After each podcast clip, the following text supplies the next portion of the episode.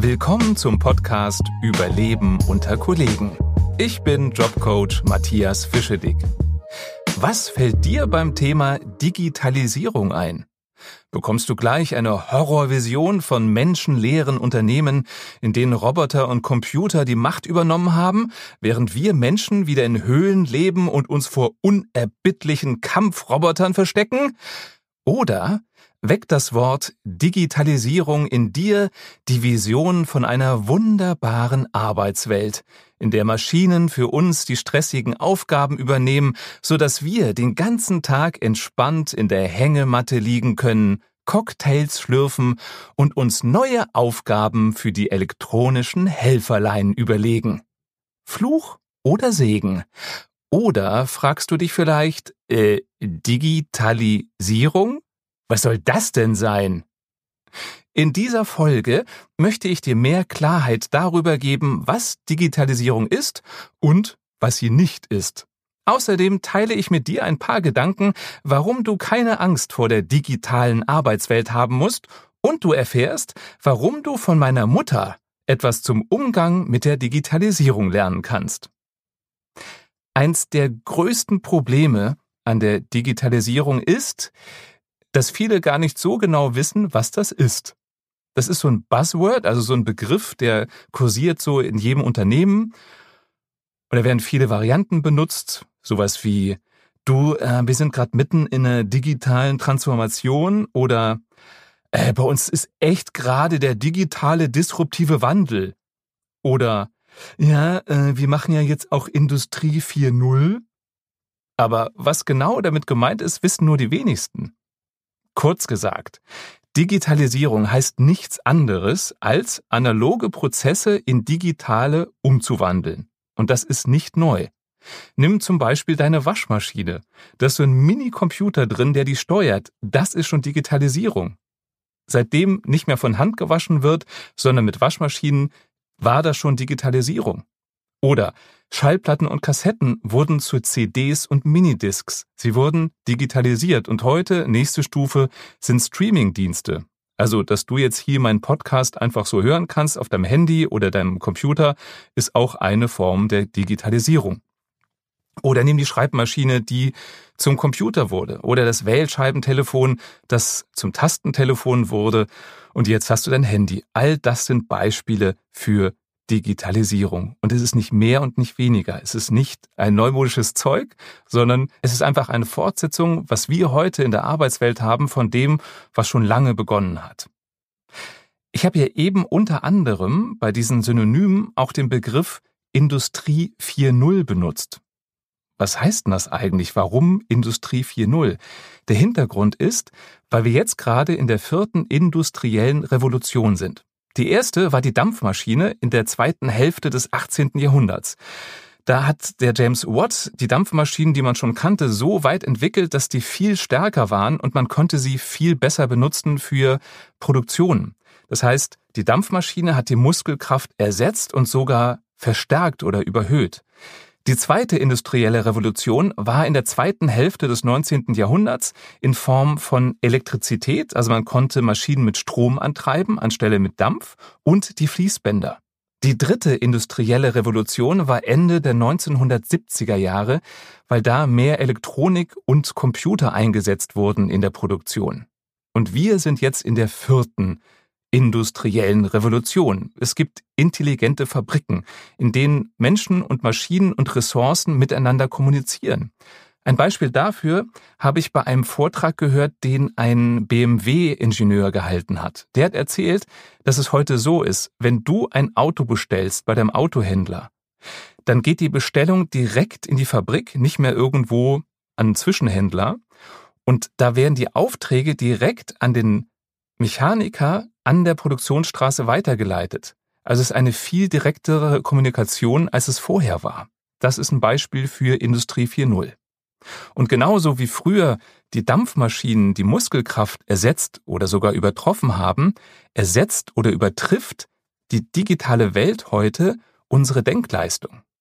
Also wir können viel mehr schaffen und leisten dadurch, dass wir Computer benutzen, Software benutzen, Roboter benutzen. Warum haben wir so Schwierigkeiten mit der Digitalisierung? Was sind da so Stolpersteine, dass wir nicht sagen, Arbeitserleichterung, her damit, ist doch super.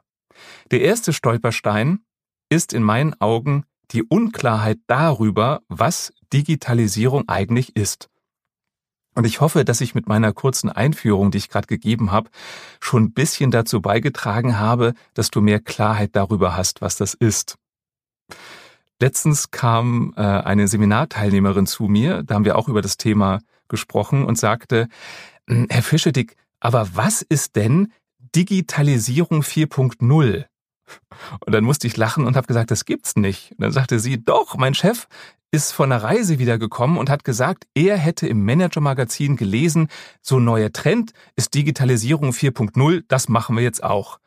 Und solche Geschichten höre ich immer wieder, dass da so Fragmente irgendwo gelesen werden und keiner weiß genau, was es ist. Also, es gibt entweder Digitalisierung, den Begriff, oder Industrie 4.0, aber keine Digitalisierung 4.0. Und letztens war auch ein Teilnehmer, der sagte, ja, aber was ist denn der Masterplan? Wo geht's denn hin? Wo wollen wir denn mal enden mit der ganzen Umstellung auf Computer und Roboter? Da war so der Glaube, weil die Politiker in ihren Wahlprogrammen auch das Thema aufgreifen, dass es irgendwie einen Plan gibt, wo wir uns hinentwickeln. Es gibt keinen Plan. Das heißt eigentlich nur, wir haben heute mehr technische Möglichkeiten als noch vor ein paar Jahren und wo das hinführt, keine Ahnung, werden wir sehen. Also, verschaff dir selber eine Klarheit darüber, was das genau für dich bedeutet, was das für das Unternehmen bedeutet, mit digitalen Techniken zu arbeiten. Das ist die erste Strategie, um Stolpersteine aus dem Weg zu räumen. Stolperstein Nummer zwei ist für mich die Angst vor der Digitalisierung. Also so Gedanken, wo soll das alles hinführen? Oder wir werden durch Computer ersetzt, mein Job ist in Gefahr. Da kann ich dich beruhigen. Es gibt eine aktuelle Studie von dem McKinsey Global Institute, die verlinke ich auch hier in den Show Notes. Da wurde untersucht, wie verändern sich die beruflichen Anforderungen bis zum Jahr 2030? Also was muss ich als Arbeitnehmer anderes können? Wie muss ich qualifiziert sein, um im Jahr 2030 noch einen Job zu haben? Das Ergebnis. Klar, was extrem steigt, ist die Fähigkeit, mit Technik umzugehen. Die muss um 55 Prozent steigen, damit du noch mithalten kannst. Das heißt aber nicht, dass du Programme schreiben können musst oder einen Roboter zusammenbauen können musst. Das heißt einfach, dass du dich mit einfacher Software auseinandersetzt und weißt, wie man die bedient. Was abnimmt, sind die körperlichen und manuellen Fähigkeiten. Die gehen um 14 Prozent zurück. Klar, wenn Maschinen immer mehr unsere Aufgaben übernehmen, müssen wir es weniger machen. Das Gleiche gilt in Bezug auf grundlegende geistige Fähigkeiten, also sowas wie Grundrechenarten. Die Fähigkeit brauchen wir auch weniger, um 15 Prozent laut dieser Studie, wird auch von Computern übernommen. Wo wir uns noch steigern müssen, ist bei höheren geistigen Fähigkeiten. Das heißt, wir müssen noch analytischer denken, um zu überlegen, wo kann ich welche Unterstützung durch Technik gebrauchen. Und was mich beruhigt, und jetzt kommt der Punkt, ist, dass die Anforderung an uns in Bezug auf soziale und emotionale Fähigkeiten auch zunimmt in den nächsten zehn Jahren. Um 24 Prozent. Jetzt könntest du dich fragen, wieso brauche ich soziale und emotionale Fähigkeiten in Zeiten, in denen alles von Maschinen und Computern übernommen wird?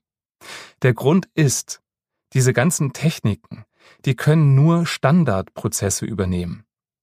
Wir Menschen werden immer nötig sein, um neue Prozesse zu entwickeln. Wir werden immer nötig sein, um neue Ideen zu entwickeln, die dann von Computern teilweise umgesetzt werden können. Und damit möglichst kreative, neue Impulse entstehen können, ist es schlau, mit möglichst Andersdenkenden zusammenzuarbeiten, mit Kollegen zusammenzusitzen, die jetzt nicht so gleich ticken wie wir. Und um mit denen klarzukommen, brauchen wir einfach höhere soziale Fähigkeiten. Und ein Zitat aus dieser McKinsey-Studie ist, auch in Zeiten der Digitalisierung gewinnen Kommunikations- und Verhandlungsgeschick, Empathie und Führungsvermögen weiter an Bedeutung. Wie ich finde, ein ganz beruhigender Ausblick auf die nächsten Jahre. Also, Kreativität kann nicht ersetzt werden. Je kreativer du in deinem Beruf bist, desto unersetzlicher wirst du. Und selbst wenn du jetzt aktuell eine Tätigkeit ausübst, wo du nicht besonders kreativ sein musst, dann sei doch vorausschauend und überleg jetzt schon mal, wie kannst du deinen Arbeitsbereich so verändern oder ausweiten, dass du weniger Standardtätigkeiten machst, sondern mehr neue Dinge entwickelst oder mehr auf zwischenmenschlichen Ebenen arbeitest. Ein Beispiel ist dafür eine Klientin von mir, die arbeitet als Assistentin, also früher nannte man die Sekretärinnen.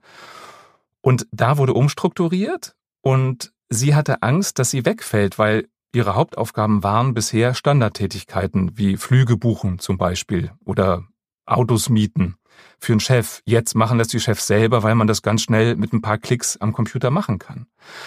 Und sie hat sich eine neue Nische gesucht. Sie entwickelt jetzt PowerPoint-Präsentationen für Mitarbeiter. Das heißt, sie macht den kreativen Teil. Führungskräfte oder Kollegen kommen zu ihr und sagen, du, ähm, hier sind die Fakten, hier sind die Zahlen, kannst du mir da eine schöne PowerPoint-Präsentation draus machen? Schon ist sie unersetzlich Herr geworden, als sie bisher war. Oder ähm, sie hat ein soziales Projekt, für das sie sich engagiert was die Firma unterstützt, weil das auch fürs Image der Firma gut ist. Und in diesem sozialen Projekt kann sie sich auch auf ihre ganz eigene Art und Weise einbringen. Ich habe ein Beispiel gelesen von einer Fabrik, die Spulen herstellt für ähm, Motoren. Und da wurde auch viel durch Roboter ersetzt in der Werkshalle. Und die Fertigungsmitarbeiter, die jetzt nicht mehr bei dem Wickeln dabei sein müssen, die haben jetzt eine neue Position in der Planung und im Design der Qualitätskontrolle. Auch da geht es um etwas Kreatives, um etwas, wo etwas erschaffen wird. Überleg einfach jetzt schon mal, wie müsstest du deinen Job, deine Jobbeschreibung, deine Tätigkeiten verändern, dass sie weggehen von Standardprozessen und hin zu neuen Entwicklungen. Eine andere Angst bei der Digitalisierung ist, nicht mehr mitzukommen. Ich verstehe das alles nicht. Ich kann nicht den kompletten Computer bedienen. Und das höre ich öfter, dass wenn neue Software eingeführt wird, dass der Glaube ist, jeder muss jeden Knopf kennen, muss die komplett bedienen können. Musst du nicht. Versuch nicht perfekt zu sein. Es hat eh keinen Sinn, weil zwei Wochen später ist das Programm schon wieder verändert oder geupdatet worden. Also schraub deine Ansprüche zurück und befass dich nur mit den Teilen der Programme, die du bedienst, die du wirklich, wirklich brauchst und überleg dir, was ist deine persönliche Art, um Neues zu lernen? Das habe ich auf einem Kongress erlebt, wo Teilnehmer sehr unterschiedlicher Meinung waren, was die Firma zur Verfügung stellen muss, dass man lernt, die neue Software zu bedienen. Und meine Antwort da war, es gibt nicht den Standard-Lernprozess. Der eine, der braucht vielleicht eine Schulung, ein Seminar. Der andere hat's lieber, wenn ein Kollege neben ihm sitzt dem er Fragen stellen kann. Der dritte sagt, ich gucke mir Videos an und der vierte sagt, ich probiere einfach aus und der fünfte sagt, ich lese lieber ein Handbuch. Überleg du dir, was du brauchst, um zu lernen und dadurch kannst du auch deine Angst nehmen. Denn je mehr du dich auskennst mit der Technik, so wie du sie brauchst, desto entspannter wirst du mit dir umgehen. Und du kannst die Digitalisierung nicht aufhalten. Also freunde dich damit an, dass sie dich begleiten wird die nächsten Jahre. Stolperstein Nummer drei ist die innere Haltung zur Digitalisierung. Also so Gedanken wie, boah, das finde ich aber doof, ständig neue Programme oder boah, das braucht man doch alles gar nicht. Oder manchmal, und warum denn schon wieder neues Programm? Aus meiner Erfahrung gibt es zwei Gründe dafür, dass wir so denken. Das eine ist, weil es wirklich viele, viele Wechsel gibt und wir nicht verstehen, warum muss jetzt schon wieder das neue Programm ran. Das andere haben wir gerade so ein bisschen gelernt und warum schon wieder neu? Und das kann daran liegen, dass auch die Kollegen aus der IT nicht in die Zukunft schauen können. Die haben nach bestem Wissen und Gewissen sich für eine neue Software entschieden und dann kommt vielleicht ein paar Monate später eine neue und dann wäre es unklug, an der alten festzuhalten, wenn die neue einfach besser ist. Das hat nur keiner kommen sehen. Also auch die Profis aus der IT-Abteilung wissen nicht, wo sich das alles hin entwickelt. Sei ein bisschen nachsichtig mit denen. Geh davon aus, dass die wirklich nach bestem Wissen und Gewissen die Systeme umstellen und nie davor gefeit sind, dass vielleicht nächste Woche es schon wieder was Besseres gibt. Und der zweite Grund für so viele Umstellungen in der Software und in den Programmen ist, dass viele Führungskräfte aus der Top-Ebene wie ich vorher schon gesagt habe, gar nicht so genau wissen, was das alles ist. Die fliegen dann ins Silicon Valley, sehen, was man alles machen könnte, kommen nach Hause und sagen, das setzen wir jetzt alles um, ohne drüber nachzudenken, ob das überhaupt Sinn ergibt. Da werden dann irgendwelche wirren Datenbanken aufgesetzt, die eh keiner braucht. Oder ein neuer Trend, den ich immer mehr mitkriege, ist E-Learning, also elektronisches Lernen. Das Unternehmen meinen, sie müssten Riesenplattformen einrichten mit Programmen, mit denen jeder Mitarbeiter selbstständig Dinge lernen kann. Und da fragen auch viele Mitarbeiter nach. Nur wenn die damit viel Aufwand entwickelt wurden, benutzt die keiner. Weil es am Anfang sexy ist, ein bisschen auf Bildchen zu klicken, aber am Ende benutzt es keiner. Für mich ist Digitalisierung dann sinnvoll, wenn sie wirklich deine Arbeit leichter macht. Also versuch dein Mindset zu ändern in dem Sinne, Digitalisierung, Computer, Roboter, das sind Optionen, die neu dazukommen. Und wenn die für dich sinnvoll sind, dann benutze sie. Und wenn du das so sehen kannst, dann findest du Digitalisierung vielleicht nicht mehr so negativ, sondern siehst es eher bereichernd, weil es dich unterstützt. Und wenn du nach wie vor deine To-Do-Liste auf Post-its oder auf ein Blatt Papier schreiben möchtest, dann mach das. Du musst dafür kein Programm benutzen. Und wenn du selber findest, als Beispiel, dass eine App besser ist, um To-Dos aufzuschreiben, ja, dann nimm die App. Also sieh es eher als eine Erweiterung deiner Möglichkeiten als ein Must. Es muss nicht alles von Robotern und Computern übernommen werden. Und wenn du zufällig gerade eine To-Do-App suchst, habe ich einen heißen Tipp. Ich benutze sie seit ein paar Monaten und finde die super. Die App heißt Things, also wie die Dinge. Gibt es inzwischen Version 3, also Things 3. Verknüpfe ich die auch in Show Notes. Ich äh, verdiene da nicht dran. Das ist wirklich eine persönliche Empfehlung, falls du eine To-Do-App suchst. Und jetzt der versprochene Tipp von meiner Mutter, die 80 geworden ist was kannst du von ihr lernen in Bezug auf Digitalisierung? Und das ist die Begeisterung, die Lust, der Spaß daran. Meine Mutter hat mit Anfang 70 gesagt, ich will einen Computer. Ich will endlich mitkriegen, was da so läuft. Und sie kann ihn wirklich ziemlich gut bedienen. Und sie hat auch ein iPhone und sie kommt immer wieder und fragt mich, wie sie irgendwelche Dinge machen soll. Und nicht, weil sie das muss, sondern weil sie den Nutzen sieht. Für sie ist zum Beispiel ihr Handy ein Kontaktmittel. Wenn sie mir irgendwas mitteilen will, hat sie früher versucht, mich zu erreichen, dann bin ich nicht rangegangen, weil ich zu tun hatte. Heute schreibt sie eine WhatsApp. Das heißt, in dem Moment, wo sie was loswerden will, kann sie es loswerden, ohne mich zu stören. Sie tauscht mit ihren Freundinnen Fotos aus von Gemälden, die sie gemalt hat. Sie hat so ein rotes Büchlein, da schreibt sie sich alles rein, was ich ihr erkläre, wie man das bedient, und da guckt sie dann immer wieder nach. Und die Essenz von all dem ist für mich, wenn du den Sinn siehst in Computern, in Programmen, wenn du Spaß dran hast, dann ist Digitalisierung auch kein Angstgegner mehr für dich, sondern dann ist es ein Partner, der dich unterstützt. Das hört sich jetzt sehr philosophisch an, oder? Und Digitalisierung ist heute ein Wettbewerbsvorteil. Wenn dein Unternehmen da nicht mitgeht, dann kann es sein, dass das nicht mehr lange am Markt bestehen kann. Für mich ist da das plakativste Beispiel der Quelle-Versand. Quelle, erinnerst du dich vielleicht noch, war bekannt dafür, dass es diese Kataloge gab, ne? diese fetten Versandhauskataloge, dick wie Telefonbücher. Und das war der Wettbewerbsvorteil. Die wurden in ganz Deutschland rumgeschickt, so dass du im letzten Bergdorf das Sortiment eines ganzen Warenhauses bestellen konntest. Du konntest damals sogar Segelboote oder Bausätze für Wochenendhäuser bestellen. Hat super funktioniert. Dann kam das Jahr 1998. Da startete Amazon in Deutschland. Die haben zuerst online nur Bücher verkauft. Quelle hat gesagt, kein Gegner für uns. Wir haben Vollsortiment. Unser Katalog wird auch heute noch funktionieren wie vor 20 Jahren. Dann hat Amazon auch CDs verkauft. Quelle hat weiter gesagt, online, digital brauchen wir nicht, Katalog wird immer noch funktionieren. Später hat Amazon dann immer weiter das Sortiment erweitert, bis die auch ein Vollsortimenthändler waren. Und was hat Quelle gemacht? Weiter Kataloge gedruckt, weil sie gesagt haben, wir halten lieber an dem alten fest, den neumodischen Kram brauchen wir nicht. Und das Ende vom Lied war, dass Quelle 2009 insolvent gegangen sind. Ganz anders hat's der Otto-Versand gemacht. Michael Otto ist schon in den 90ern nach Amerika geflogen, hat geguckt, wo geht's denn hin? Wo gehen die digitalen Trends des Handels hin? Wie sieht der Onlinehandel aus? Und der Otto-Versand hat den Quelle-Versand gekauft und den Otto-Versand gibt es heute noch und der ist, glaube ich, gerade aktuell immer noch auf Rang 4 bei den Online-Versandhändlern hinter Amazon, Zalando und ich weiß gar nicht, was das dritte ist. Für mich ein schönes Beispiel, wenn du dich sträubst, wenn du dich weigerst, wenn du wegguckst und sagst, Elektronik brauche ich nicht, kann es sein, dass du selber an deinem Stuhl sägst. Das Grundproblem mit Digitalisierung ist das Tempo.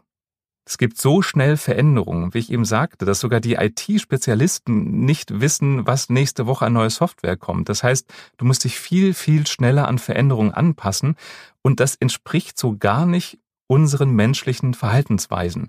Wir Menschen sind Gewohnheitstiere. Unser Gehirn hat gar nicht genug Updates bekommen in den letzten Jahren, um da mitzuhalten. Und wir sträuben uns nun mal grundlegend gegen Veränderungen. Das was Unbekanntes, da weiß man nicht, was kommt, besser nicht damit anfangen. Wenn du mehr wissen möchtest, wie du gelassener mit Veränderungen umgehst, dann hör doch mal in meinen Podcast Folge 2 rein. Der heißt, wie du gelassener mit Veränderungen umgehst. Und all das, was ich da beschreibe, lässt sich wunderbar auf die heutige Zeit der Digitalisierung anwenden. Die Zusammenfassung. Digitalisierung bedeutet eigentlich nur die Umwandlung von analogen in digitale Prozesse und die Umwandlung von manuellen Tätigkeiten in automatisierte. Die gute Nachricht, wir Menschen werden niemals komplett durch Computer und Maschinen ersetzt werden, denn Computer können nicht kreativ sein, wir schon. Um wettbewerbsfähig zu bleiben, damit du deinen Job behältst, überleg dir, was du machen kannst, damit du noch kreativer wirst damit du noch unentbehrlicher wirst. Nutze Digitalisierung nur, wenn es Sinn ergibt für dich, wenn es wirklich ein Mehrwert ist. Wenn es keinen hat, dann bleib doch bei dem, wie du es bisher gemacht hast. Und nochmal die Essenz. Deine Kreativität schützt dich vor dem Jobverlust. Das war Überleben unter Kollegen, der Podcast. Wenn du nie wieder eine Folge verpassen willst, dann abonniere mich einfach. Und bitte gib mir Feedback. Was hat dir gefallen? Was kann ich besser machen? Und welche Themen soll ich in Zukunft behandeln?